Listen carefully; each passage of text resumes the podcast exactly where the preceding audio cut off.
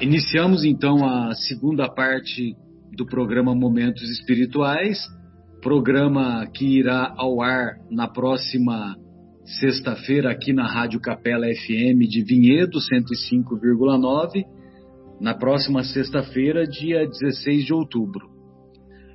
Hoje iniciaremos o capítulo o capítulo sexto da obra Paulo e Estevão, capítulo intitulado Ante o Sinédrio. Então é Estevão ante o Sinédrio. Muito bem. E então antes da gente começar o programa, a, essa segunda parte, então vale a pena nós fazermos uma contextualização dos acontecimentos desde quando, desde o capítulo primeiro, né? Mas é um, é uma, um, é um pequeno resumo aqui. Então nós encontramos desde o início da obra que o viúvo israelita Yorshedeb e os filhos Gesiel e Abigail são perseguidos e têm os bens espoliados por Licínio Minúcio, governador de Corinto, no ano 34. Isso leva à morte do chefe da família, à prisão e condenação às galeras romanas de Gesiel e também à libertação de Abigail. Abigail é adotada por Zacarias e Ruth, que fugiam de Corinto com destino a Jerusalém, devido às mesmas perseguições que ocorriam na capital da Acaia. Gesiel trabalha incansavelmente nas embarcações romanas é, e conquista a simpatia do coordenador da, da galera. Um nobre patrício chamado Sérgio Paulo adoece gravemente e é cuidado pelo escravo Gesiel, que, após a recuperação do patrício, cai doente igualmente grave. Apesar da gravidade do caso e temendo a contaminação dos demais tripulantes, Sérgio Paulo liberta Gesiel em uma praia da Palestina, próxima de Jerusalém, deixando-o à própria sorte. O recém-liberto é auxiliado por uma pessoa de bons sentimentos que o leva até a Igreja do Caminho, talvez o primeiro hospital da história da humanidade, mantida pelos apóstolos de Jesus. Após vários dias de febre, delírios e cuidados intensivos dos apóstolos, Gesiel se recupera, toma conhecimento dos ensinos do Mestre, reconhecendo-o como o Messias prometido e assume a identidade de Estevão. No ano 35, o doutor da lei, Saulo, encontra-se prestes a se tornar o sucessor de Gamaliel no Sinédrio e toma conhecimento das atividades da Igreja do Caminho e das, pregação, das pregações de Estevão. Ao mesmo tempo, visita com frequência a quase noiva Abigail nas estradas de Jope com quem pretende se noivar e se casar num período de seis meses. Entre suspiros e juras de amor, o jovem rabino promete à jovem empenhar-se ainda mais para encontrar o irmão Gesiel. Saulo, em companhia de alguns fariseus, vai à igreja do caminho, assiste à pregação do jovem Estevão e assiste à cura de uma jovem que tem restituída a fala. Sentindo-se humilhado no embate verbal que tivera com Estevão e atribuindo a cura à feitiçaria vulgar, o doutor da lei trama e obtém a denúncia de Estevão como blasfemo e caluniador. Muito bem, então após esse, esse resumo, é, nós vamos encontrar que foi marcada uma data, né? Uma data para que o para que o, o Estevão é, fizesse o seu depoimento lá na frente, diante dos, dos doutores da lei lá do, do Sinédrio. E só como uma, uma colocação inicial, é, e depois eu já vou, para não me estender, é, eu vou, vou, passar a bola para as considerações que vocês separaram. É, esse, essa situação que Saulo impôs a Estevão, é, o objetivo maior era o que o que está colocado no início do, do capítulo, que eu vou até ler para preservar as palavras do Emmanuel, né? Que o, no fundo o propósito, né, o seu propósito, o propósito de Saulo, radicava na jactanciosa demonstração de superioridade, afagando ao mesmo tempo a íntima esperança de conquistá-lo para as hostes do judaísmo. Ou seja, ele queria que o, que o Estevão abandonasse as ideias, a, o, as ideias e os ensinamentos de Jesus e bandeasse para o lado do judaísmo, porque ele reconheceu no Estevão uma grande inteligência, uma inteligência que que que, que, que era portador de muitos conhecimentos do, da, da lei mosaica. Então, e o propósito dele era não somente trazer o Estevão para o lado do judaísmo, mas mostrar a superioridade dele, Saulo. A superioridade dele, Saulo. E aí você imagina, né? Se ele tivesse conquistado essa.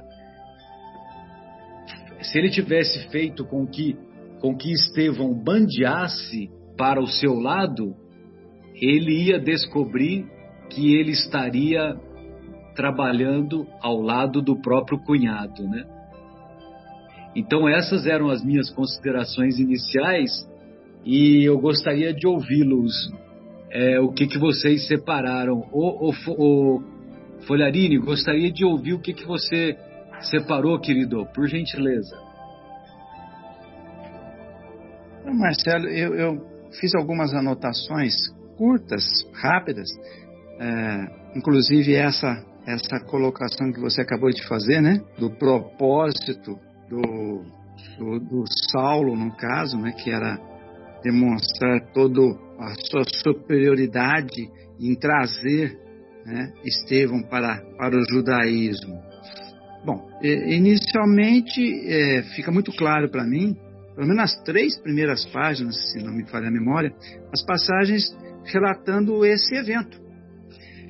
Foi algo assim, se vendesse ingresso, seriam os ingressos mais caros, porque ficou bem patente, né? É, o, o, os pobres não poderiam participar, apesar de que era ato público. A, a, o cinema foi todo arrumado justamente para demonstrar a superioridade frente à Casa do Caminho, a simplicidade da Casa do Caminho, né? É, é, o local ficou é, lotado de pessoas de destaque social, né? Então foi um evento assim é, de, de, de é uma festa como se fosse um, um show daqueles esperado por dois, três anos, né? E é curioso porque o que se discutia ali era justamente a, a questão é, político-religiosa, né?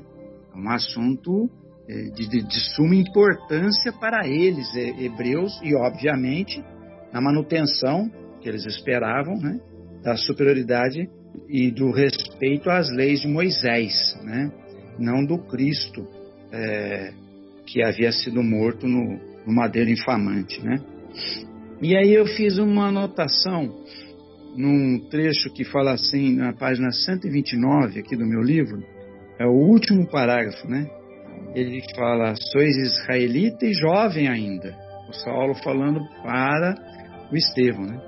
Uma inteligência apreciável serve ao vosso esforço.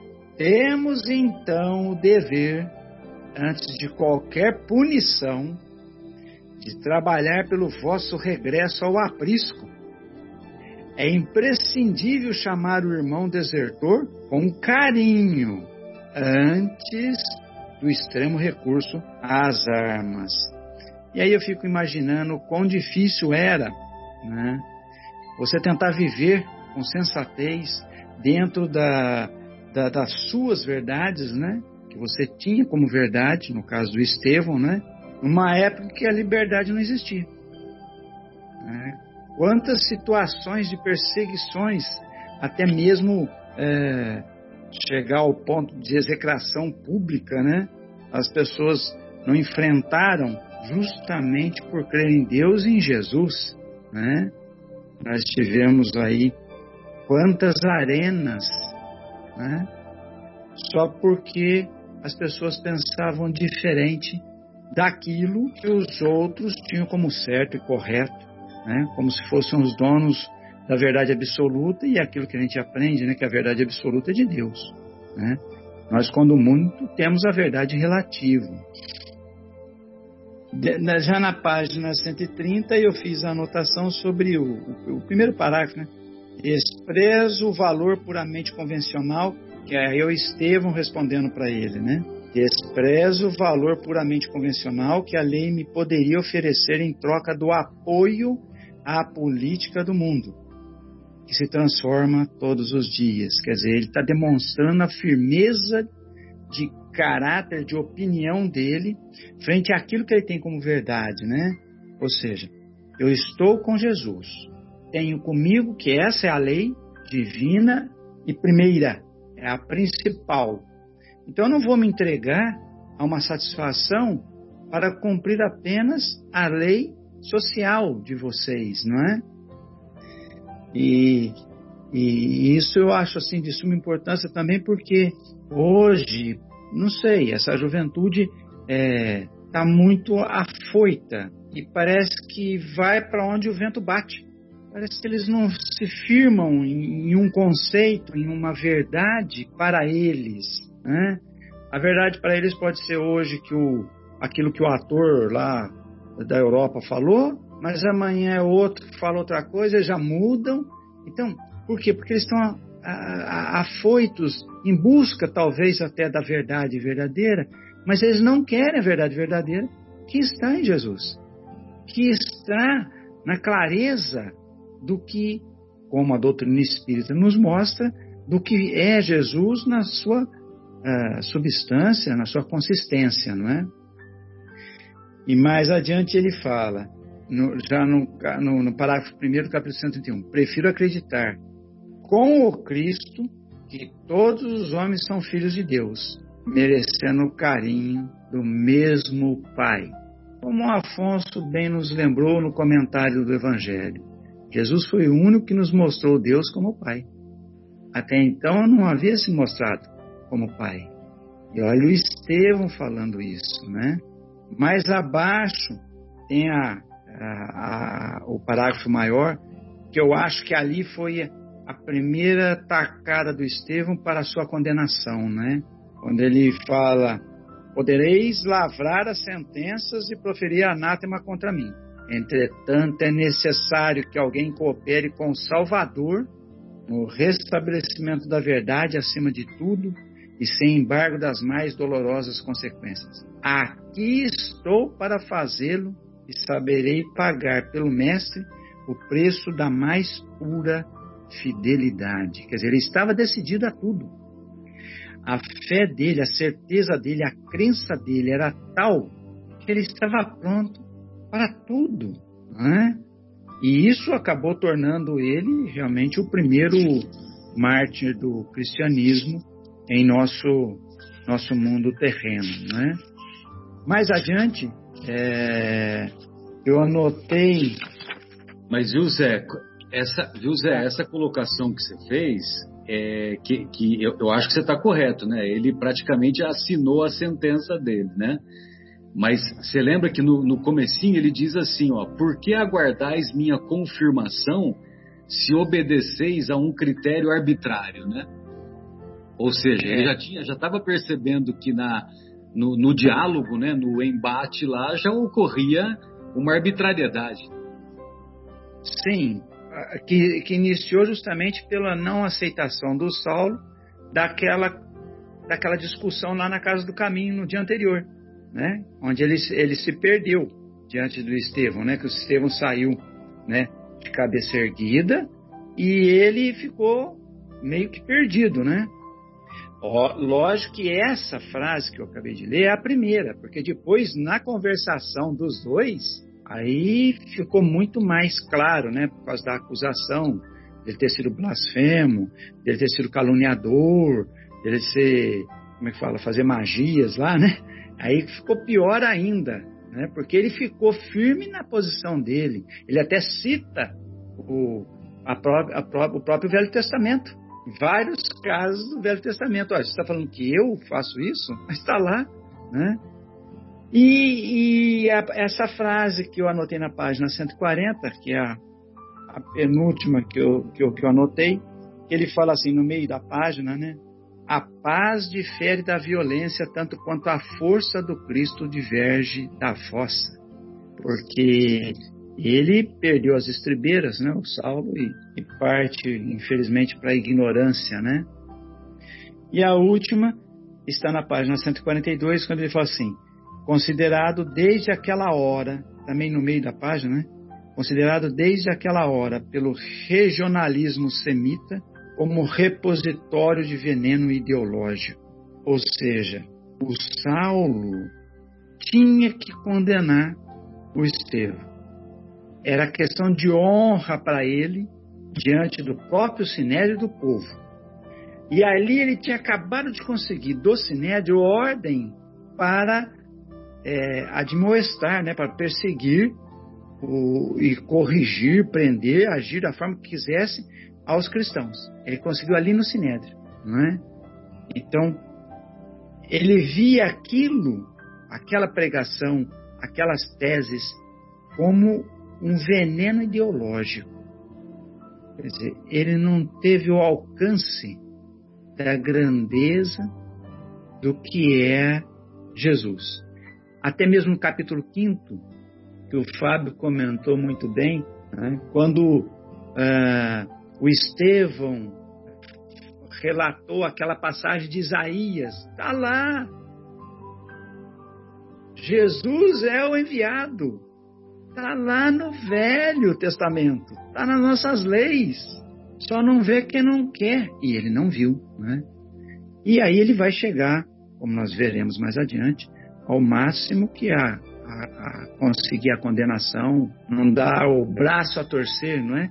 Pelo orgulho de raça e levar o Estevão à morte do corpo físico, porque nós sabemos que graças ao bom Deus a essência continua como continuou com Estevão, aliás, iluminando o caminho do próprio Saulo no futuro, né? Era essas duas as, as considerações que eu tinha feito para não assim que eu achei de maior importância. Obrigado, gente. Ô Fabinho, gostaria de ouvi-lo, querido. O que, que você separou aí para nós?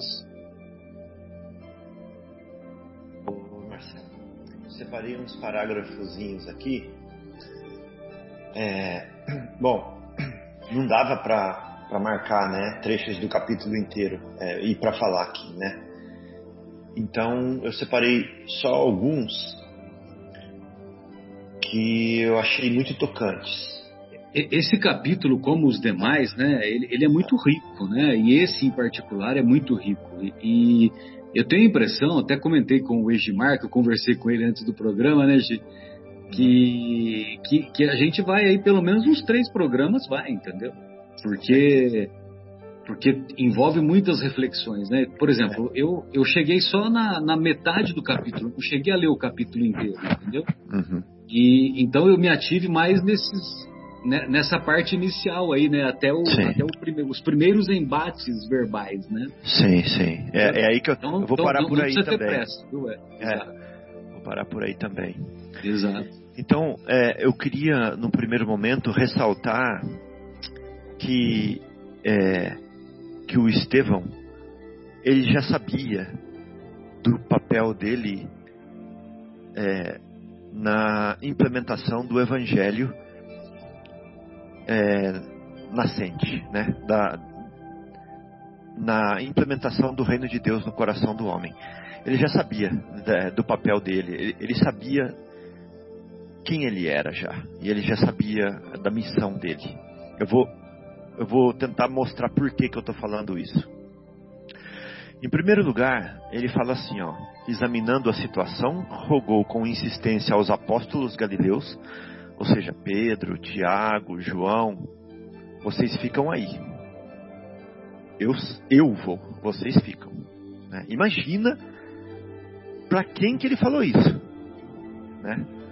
Para quem? Depois de Jesus, para quem que ele falou isso? Ele falou assim, ó, vocês ficam em casa, o papai vai, né? Então vocês fiquem, né? Junto dos sofredores, igual a gente fala, igual eu falo pro Gabriel quando eu vou trabalhar, ó, cuida da mamãe. Para mim hoje, né? Aí ele fala assim: dada a firmeza de ânimo com que procuraria salvaguardar a pureza e a liberdade do Evangelho do Cristo. Então ele já sabia que ele estava com uma firmeza de ânimo para salvaguardar isso. Eu já estou indo para isso. Ele já sabia. Aí ele fala assim: é, se necessário, não desdenharia a possibilidade do derradeiro sacrifício, no sagrado testemunho de amor ao seu coração augusto e misericordioso, o de Jesus. O sofrimento por ele, por Jesus, seria-lhe doce e suave. Ele já está indo determinado, né?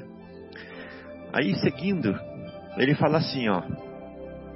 Aí ele põe a circunstância onde o Estevão vai falar. Tá lá. A corte providencial não regateava providências. Os próprios patrícios residentes em Jerusalém compareceram numerosos. Ou seja, quem são os patrícios? Os romanos, né?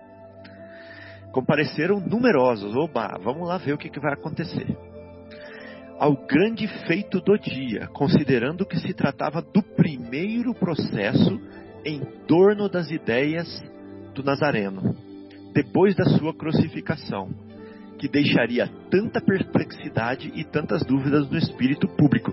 Ou seja, o advento né, da crucificação não passou em branco ali. Né? As pessoas ficaram perplexas e tinham dúvidas. Estava fresquinho, né? Sobre o que aconteceu. Elas ainda estavam perplexas. Então eles foram lá para ver quem que é esse que defende né, aquele crucificado e que é, era um evento muito importante. Muito importante. Então, ali fala assim, ó. Agora eu vou, eu vou falar um pouquinho do que estava, um pouquinho mais do que estava dentro do Estevão. Aí o Estevão, numa outra frase, ele fala assim, ó, olhando para aquela assembleia de fariseus ali, ele fala assim: não seriam aquelas as ovelhas perdidas da casa de Israel? Aqui aludia Jesus nos seus vigorosos ensinamentos? Gente, olha o que ele pensou na hora que ele olhou para aquilo ali. Olha o que ele pensou. Ele pensou assim, ó. Na... Aí eu fui lá em Mateus, capítulo 10, versículos de 1 a 7. Quando Jesus chama os doze discípulos e deu-lhes poder para expulsar os espíritos impuros e curar todo tipo de doença e enfermidade. O que o Estevão está fazendo? Já. Né? Lá na mansão do caminho. É bem isso, né? Aí Jesus fala assim para eles: não deveis ir aos territórios pagãos. Ó, na mansão do caminho é o de volta. Na casa do caminho é que é o. Exatamente. nosso querido. Nosso querido Pedro e os pescadores junto com o Estevão, né? Os Isso mesmo, Marcelo. Só para ver se você estava só pra, prestando... só pra, é, senão a gente confunde aí, desculpa, é, viu? Só para ver se você estava prestando atenção, tá? Legal.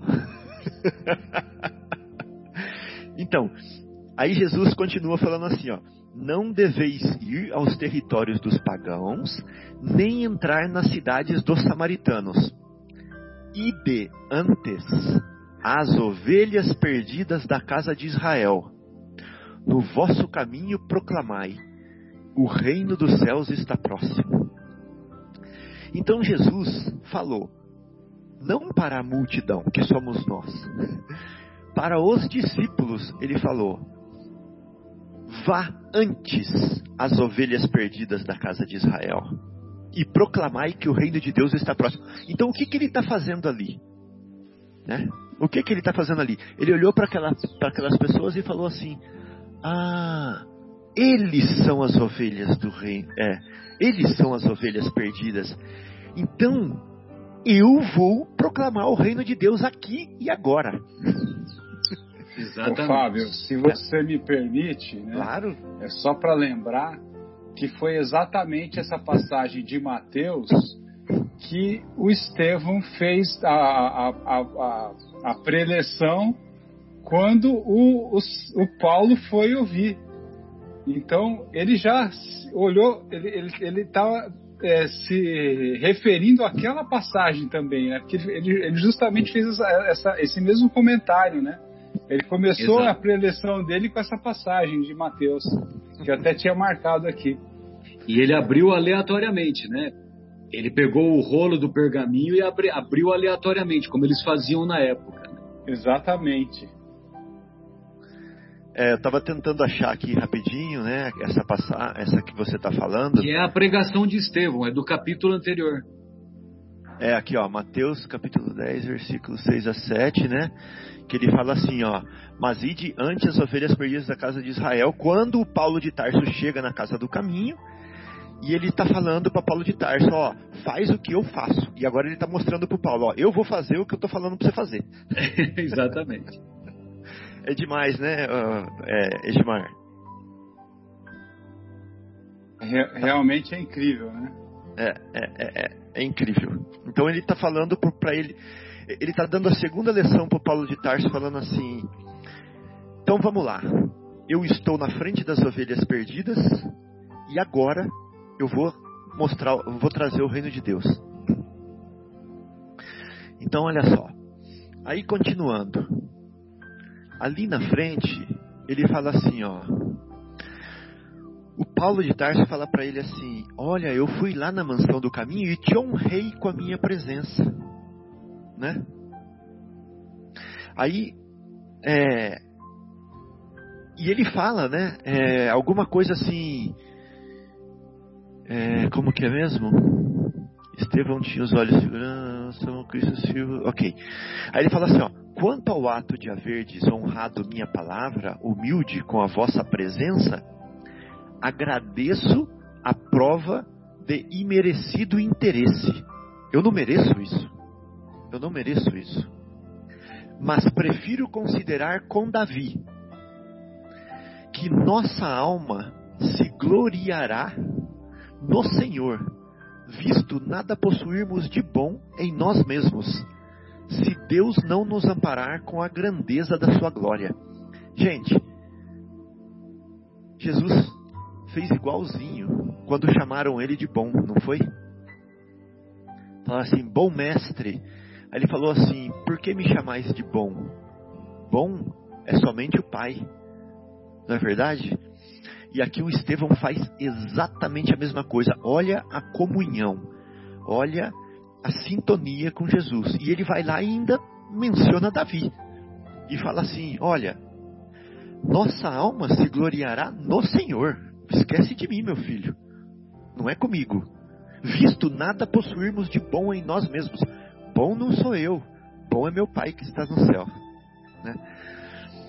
Se Deus não nos amparar com a grandeza da sua glória. Ou seja, o Estevão, o Estevão, era Jesus. Ele era Jesus na sua, comunhão com Ele. Né? Ele sabia muito bem o que ele estava fazendo ali. E a autoridade dele de falar assim, exatamente como Jesus.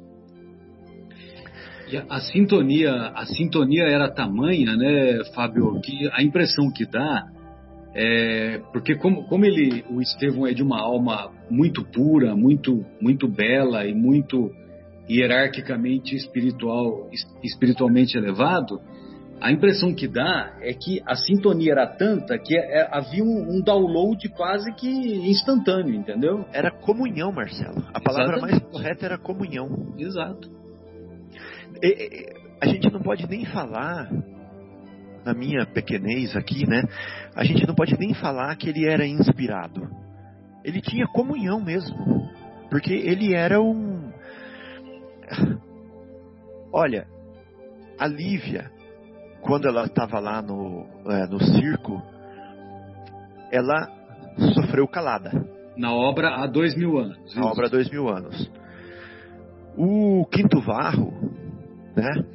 É, João, é, Pedro, esse Estevão, ele ele fez igualzinho Cristo quando Cristo respondia para Pôncio Pilatos. Então é, é, é, impressionante. Então olha só, aí ele, continuando, né? Ele fala assim, ó. Paulo fala assim para ele: você é, você é acusado de feiticeiro, né? Como, como são lá mesmo? É... Ele fala assim: blasfemo, caluniador e feiticeiro. Isso. E o mais impressionante da resposta é que ele fala sim.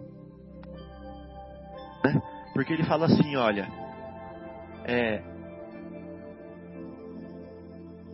é, ele fala assim: ó, mantenho minha crença de que o Cristo é o Salvador. Porque ele perguntou assim: Mas o que você quer dizer com que eu sou blasfemo? Aí ele fala assim: Blasfemo quando inculcais o carpinteiro de Nazaré como Salvador. Aí você é blasfemo. Se você falar que o carpinteiro é Salvador, então você é blasfemo. Aí ele fala assim: Mantenho minha crença de que o Cristo é o Salvador prometido. Ou seja, mantenho. Pode? Mas mais ainda, né, Fábio? Ele, ele fala que mantém e ele ainda usa a base das leis. Dos, e ele fala assim: por meio dos ensinos dos profetas de Israel. Exatamente. Ou seja, se você ponderar, né, você vai, você vai concordar comigo. Você também vai vê-lo como Salvador, né? Porque são os próprios profetas de Israel que ensinaram isso, que choraram e sofreram no decurso dos longos séculos por transmitir-nos os júbilos das doces, não, os júbilos doces da promessa. Então, assim, sem, sem me delongar muito aqui, né?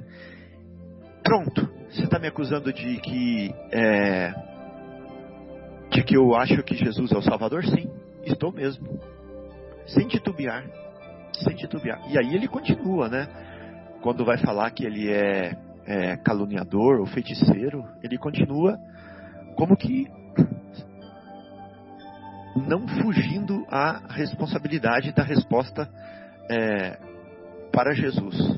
E só não foge quem tem uma coragem moral é, de uma alma com as características do Estevão. Exatamente. E aí a última que eu queria colocar aqui, né? Deixa eu ver se é a última mesmo. É, a última que eu queria colocar aqui é que ele fala assim, é, Paulo fala para ele assim: nós não precisamos de um inovador para a vida de Israel. Aí ele fala assim: compreendereis um dia que para Deus Israel significa a humanidade inteira. Nossa, esse foi o golpe fatal. Isso foi um golpe fatal. Porque Emmanuel fala assim, ó, diante dessa resposta ousada, a quase totalidade da Assembleia prorrompeu em apupos, mostrando sua hostilidade franca ao denunciado de Neemias. Afeitos a um regionalismo intransigente, os israelitas não toleravam a ideia da confraternização com os povos, que consideravam bárbaros e gentios. Mas o problema é o seguinte: eles ficaram bravos porque é, Estevão estava comparando Israel ao resto da humanidade. Né? Mas Estevão estava com a visão espiritual de mostrar que aqueles ensinamentos eram ensinamentos eternos para o mundo inteiro. Ele já, ele já tinha, ele já comungava com o Cristo essa visão e esse ideal. Meu amigo, um dia você, um dia você vai entender que o que ele está falando agora para Israel é para a humanidade inteira. E naquela época não tinha internet. Né? Naquela época não tinha é, telecomunicações. Então ele sabia que ele estava falando para os séculos vindouros, que ele estava falando para as futuras gerações e que o Paulo ia descobrir isso quando ele amadurecesse. Então, é, é sensacional a comunhão dele com, com o Cristo. Era essa, esse ponto que eu queria trazer para vocês hoje aí. Não tinha o debate presidencial o mundo inteiro assistindo, né? Exato. Presidencial da, dos nossos irmãos americanos. Né? Sim. Muito bem. Ô Egimar, fique à vontade, querido. Gostaria de ouvi-lo. Opa. É, eu só. É, muitas das. Das, das uh, dos comentários eu, eu já tinha. Do Fábio, feito, eu, né? também havia separado. É, então, eu. Zé Fernando queria, também. Eu queria voltar uma parte, né? Porque Primeiro, primeira coisa que é, esse é uma coisa que a gente não pode esquecer que esse foi o primeiro processo a respeito das ideias, né, ensinadas pelo profeta Nazareno, né? Isso aí é um marco na história, né? É, e a outra coisa que eu queria só dar um, entrar um pouco nas reflexões de Estevão quando ele falou naquela passagem que você citou, mas e diante as ovelhas perdidas da casa de Israel indo pregai dizendo a chegada do reino dos céus. Naquele momento, Estevão ele começa a fazer alguns questionamentos muito interessantes, né? Que é para quebrar mesmo, né? você vê como o homem é ainda é, orgulhoso e é só vê o seu lado, né? Ele, ele, ele começa a falar assim, ah, como conseguiam os israelitas conciliarem a avareza e o desregramento do comportamento deles com as orientações e exemplificações de virtudes dos profetas, né, dos profetas da, da lei mosaica, né, da, toda aquela. E aí ele dá alguns exemplos. Ele fala assim: ó, Moisés ele foi escravo e por dedicação ao seu povo ele sofreu inúmeras dificuldades em todos os, todos os seus dias né, que ele consagrou ao Todo-Poderoso. Então você vê, ele estava exemplificando aquilo. Aí ele cita outras passagens como Jó sofreu inúmeras misérias e dera testemunho de fé nos sofrimentos mais acerbos. Jeremias sofrera e chorara muito pela incompreensão. Amós sofrera muito com a ingratidão. Então, como que os israelitas conseguiu harmonizar o egoísmo com a sabedoria dos salmos de Davi. Ele começa a mostrar que eles aprenderam de um jeito, mas agiam de outro. Era muito estranho é, eles que eram tão zelosos pela lei se entregassem aos interesses mesquinhos, quando naquela mesma época, naquela mesma situação, tinham inúmeras famílias de raça, né, que estavam em completo abandono em Jerusalém. Então, nesse momento, então, Estevão, ele valoriza ainda mais os ensinamentos de Jesus, né, que, como exemplo, distribuiu entre os aflitos as esperanças mais puras e as mais consoladoras verdades espirituais. Então, você vê naquele momento dessas reflexões de de Estevão, ele analisando, entrando naquilo lá e vendo o, o, negócio, era tudo é, aquele negócio, né? Sepulcro caiado de, ban, de branco por fora e podre por dentro, né? Então, é, é esse, esse é uma, uma, uma parte que eu trouxe aqui para a gente refletir, né? É, acho que serve aí como uma pequena contribuição. É, e, e isso, isso que se colocou é importante, né, o Edmar, porque, a, porque mais tarde é, o Gamaliel vai fazer uma visita lá na Igreja do Caminho, e o Gamaliel, e essa visita vai ser muito importante, né? Porque a, o Gamaliel vai fazer essa visita a convite do Pedro e de outros apóstolos, né?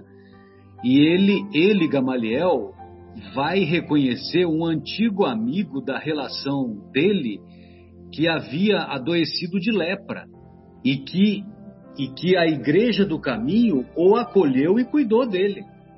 Entendeu?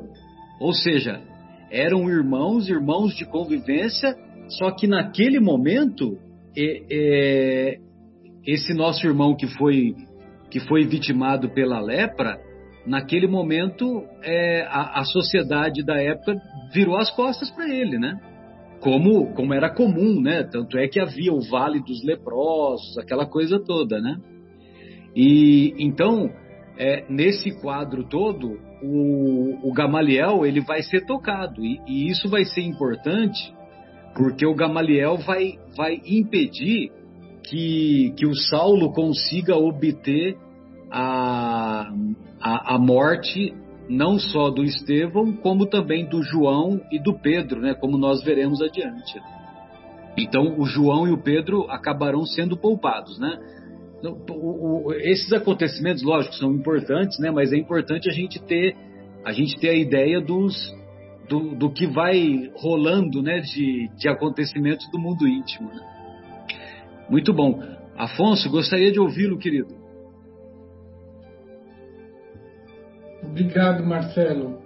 Eu destaquei os mesmos pontos que o Egimar e o Fábio também colocaram e eu só queria dar um, uma lustrada é, para que nós pudéssemos imaginar a situação é, que gerou toda a preocupação de Jesus com relação a esta estratégia de utilizar o povo hebreu como o iniciador de novas e claras verdades trazidas pelos profetas e depois pelo próprio Mestre Jesus. É, havia uma, um consenso de religiosidade nesse povo. Né? Os valores religiosos estavam acima de todas as situações. E nós observamos que quando você desvia a sua atenção dos caminhos superiores da alma, que em essência somos todos nós, porque nós somos seres espirituais transitoriamente mergulhados na Terra, você acaba é, estabelecendo uma confusão que pode trazer graves consequências para aqueles que assim agiram. É, Israel tinha se transformado num posto de comércio, comércio de autoridade, de vantagem, de é, mordomia. Tanto que a, a presença do, do Estevão num processo tão importante, porque ia se discutir é, um seguidor de Jesus, eles excluem o, as pessoas mais simples, mas eles recebem convidados de todos os segmentos, inclusive da população romana, que era o povo que estava oprimindo Israel. Então ali você vê que há apenas um, uma grande fogueira de ilusão, de vaidade, de ego e de equívoco e nós não podemos deixar de fazer essa transferência para a nossa própria condição. Né? Nós hoje é, somos é, iluminados pela doutrina dos Espíritos, que nos explicam Jesus de forma muito clara e meridiana. Nós temos informações que já foi motivo de iniciações no passado, né? de ordens iniciáticas, desculpe, no passado. As verdades que os espíritos colocam é, nos livros da codificação, distribuindo a quem tiver interesse e boa vontade, foi motivo de muito sacrifício no passado e que distinguia os líderes do, do resto da população. Hoje a, o conhecimento está disponível. E o que é que nós fazemos dele? Né? Como é que nós agimos? Nós nos sentimos privilegiados como os judeus por termos acesso a essa informação, mas quanto isso nos faz mudar de atitude? É, é do Kardec a frase que fala que se reconhecerá o espírita pelo grau de transformação que ele empreende na sua própria vida. Porque nós estamos num processo de ascensão evolutiva, então transformação quer dizer estou no caminho, estou no rumo, eu estou é, atento ao meu, à minha destinação. E é essa visão que o Fábio também destacou que tocou a alma do Estevão quando ele se depara, ele mesmo, que sempre viveu na, nos arredores de Jerusalém, na casa do caminho, atendendo aos necessitados, aos deserdados da sorte, que existiam em quantidade muito grande, uh, como em todas as sociedades humanas, ele, ele faz uma comparação rápida e fala: Meu Deus, eu, eu estava envolvido com uma população tão simples e carente necessitada, e aqui me encontro com seres tão é, envolvidos em riqueza, em aparência. Ele mesmo se espanta, e aí vem a reflexão que o Fábio, ajudado pelo Egimar, é, é, é como se ele tivesse um insight, né? Quer dizer, estes são os filhos, as ovelhas perdidas. O que isso quer dizer para nós do ponto de vista é, doutrinário?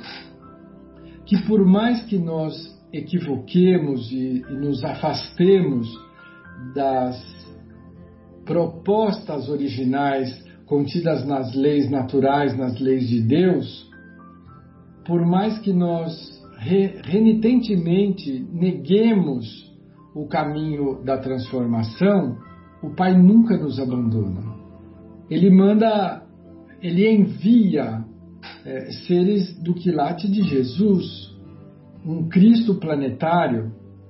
Ele envia alguém na condição de Estevão, que nós podemos dizer que ele já estava, se não totalmente integrado numa condição angélica, ele estava muito próximo, ou melhor dizendo, ele estava muito distante da condição evolutiva mediana era alguém que uh, não titubeava em falar, como o Fábio disse. Ele falou para Pedro, João, Mateus. Ele falou: não, vocês fiquem aqui, não vamos arriscar.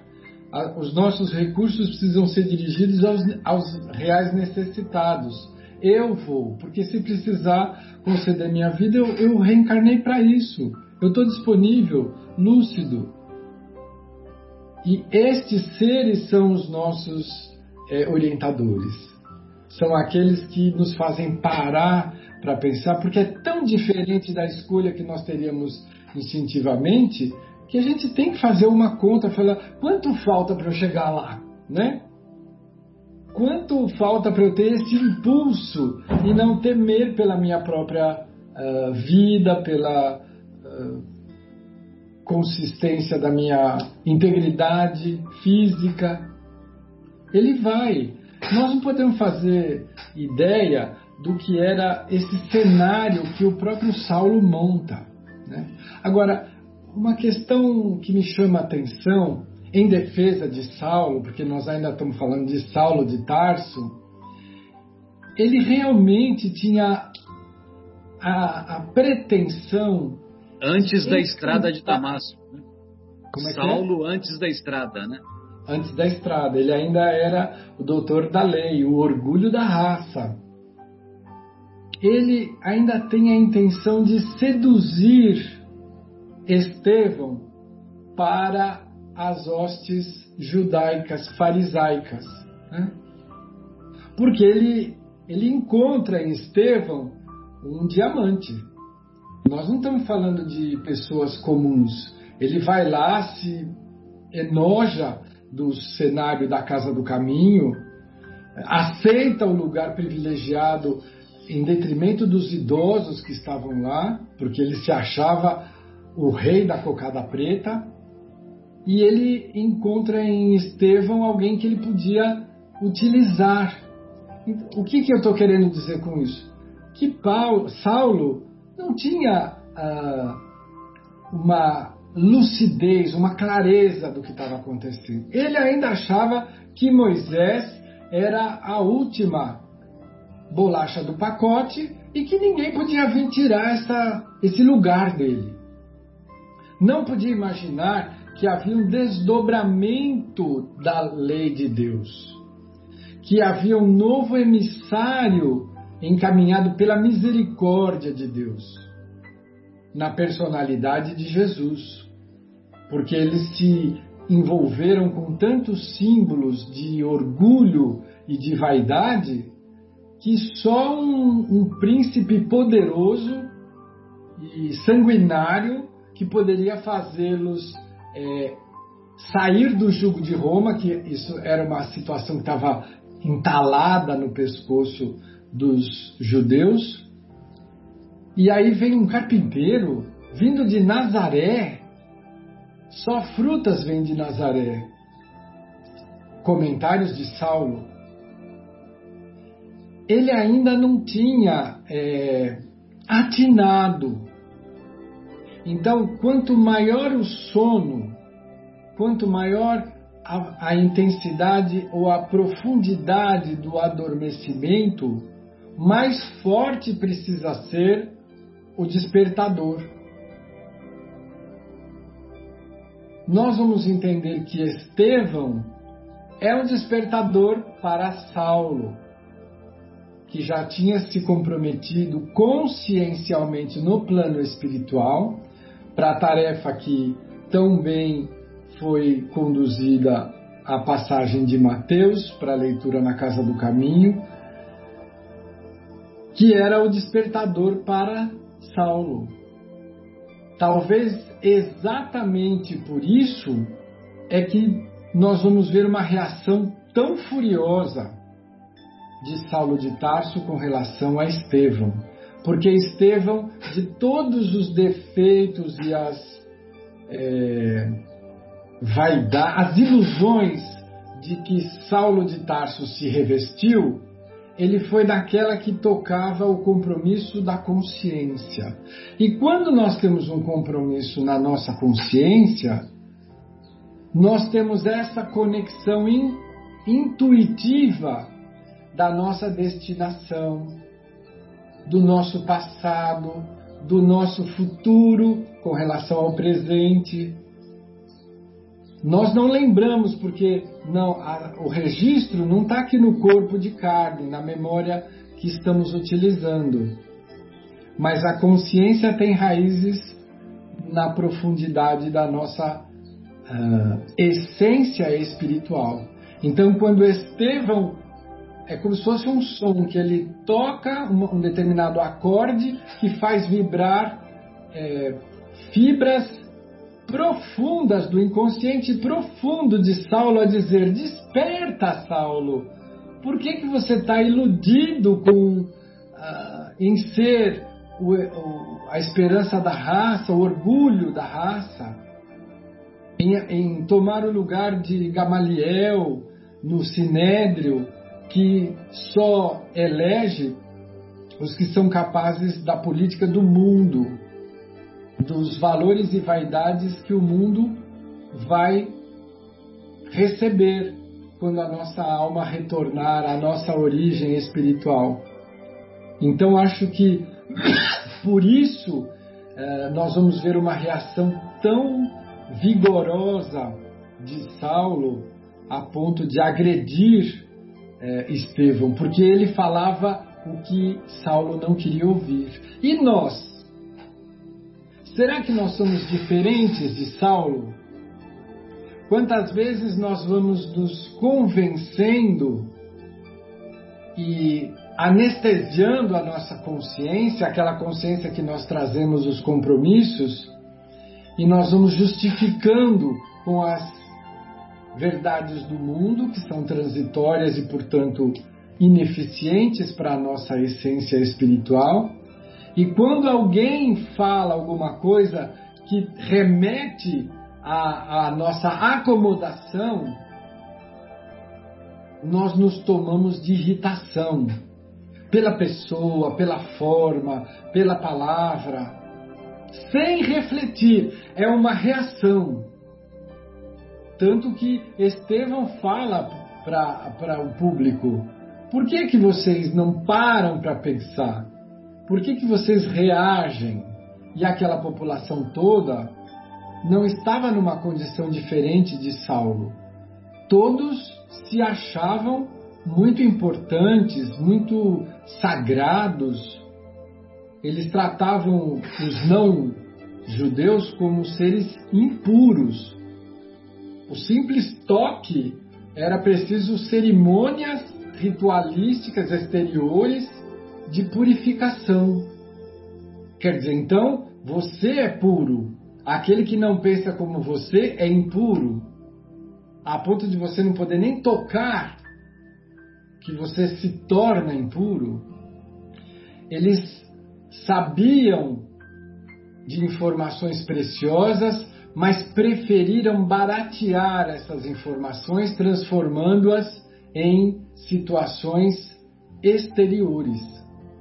E nós não fazemos algo parecido quando nós sabemos da importância da nossa preparação para o sono, sabemos que o fenômeno do sono é algo que vai nos permitir repousar e refazer o nosso veículo de manifestação, nosso corpo físico, mas a nossa essência vai permanecer vinculada a esse corpo por um fio importante que, se rompido, nos provoca o desencarne. Então, no sono, nós repousamos o corpo físico, o sistema nervoso se refaz, todo o nosso corpo entra numa condição mais baixa de manutenção, permitindo o equilíbrio do, do vigor físico, e a nossa alma, através da prece, vai nos remeter à sintonia que adotarmos.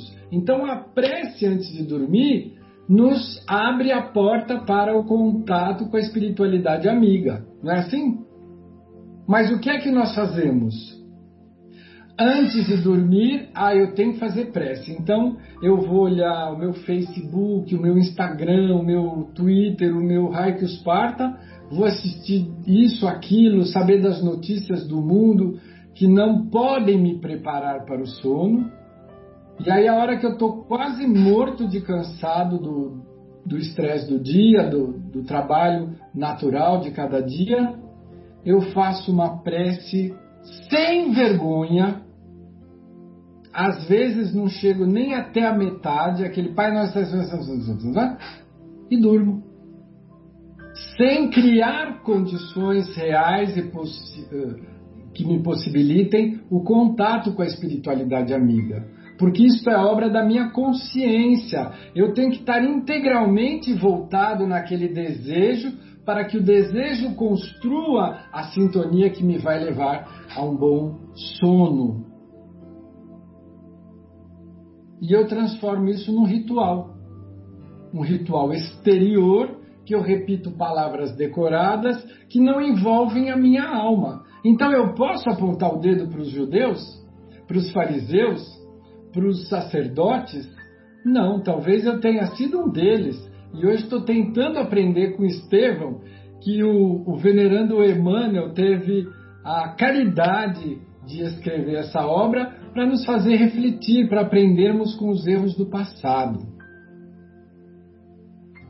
Então, esta, como muitas outras leituras, é, de alto valor construtivo, moral, evolutivo, são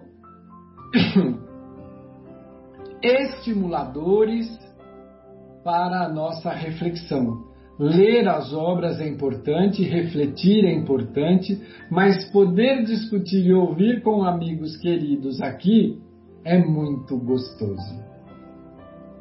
Muito obrigado.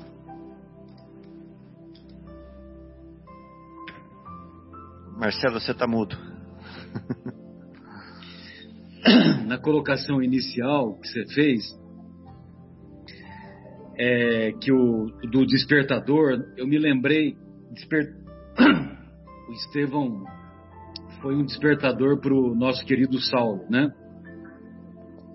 Eu me lembrei daquela mensagem do André Luiz lá na. Despertador sob encomenda. Na, na obra Nosso Lar, aquela mensagem do André Luiz no, no prefácio, né? Então ele diz assim: é preciso muito esforço do homem para ingressar na academia do Evangelho do Cristo. Ingresso que se verifica quase sempre de estranha maneira, ele só, na companhia do Mestre, efetuando o curso difícil, recebendo lições sem cátedras visíveis e ouvindo vastas dissertações sem palavras articuladas. Vocês se lembram disso, né? Bem, amigos, então, é, devido à extensão do nosso horário e também à possibilidade de, de continuarmos essas reflexões, nós gostaríamos de nos despedir dos estimados ouvintes e, é, e também peço para que vocês se despeçam para que nas próximas semanas nós, é, nós teremos a oportunidade de darmos continuidade a essas reflexões. Um grande abraço para vocês, da minha parte, tchau. Afonso, gostaria de ouvir as suas despedidas. Eu gostaria de deixar um abraço fraterno a todos os nossos companheiros aqui presentes nessa data. A gente fala presente hoje em dia, é presente virtualmente, né? que nós estamos gravando esses programas, cada um numa parte do nosso planeta.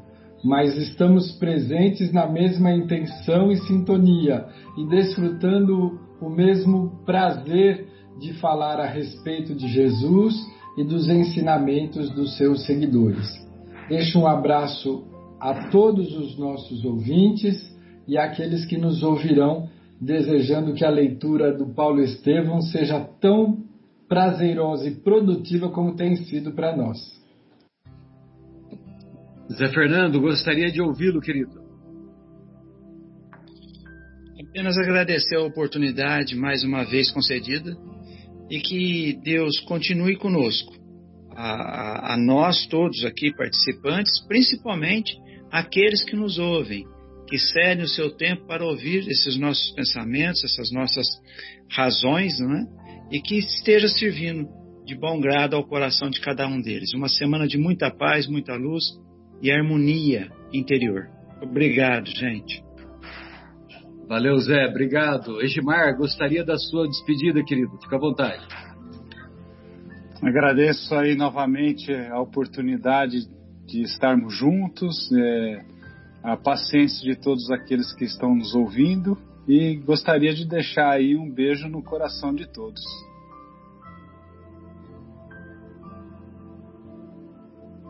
Maravilha, obrigado. É, Fabinho, sua despedida, querido.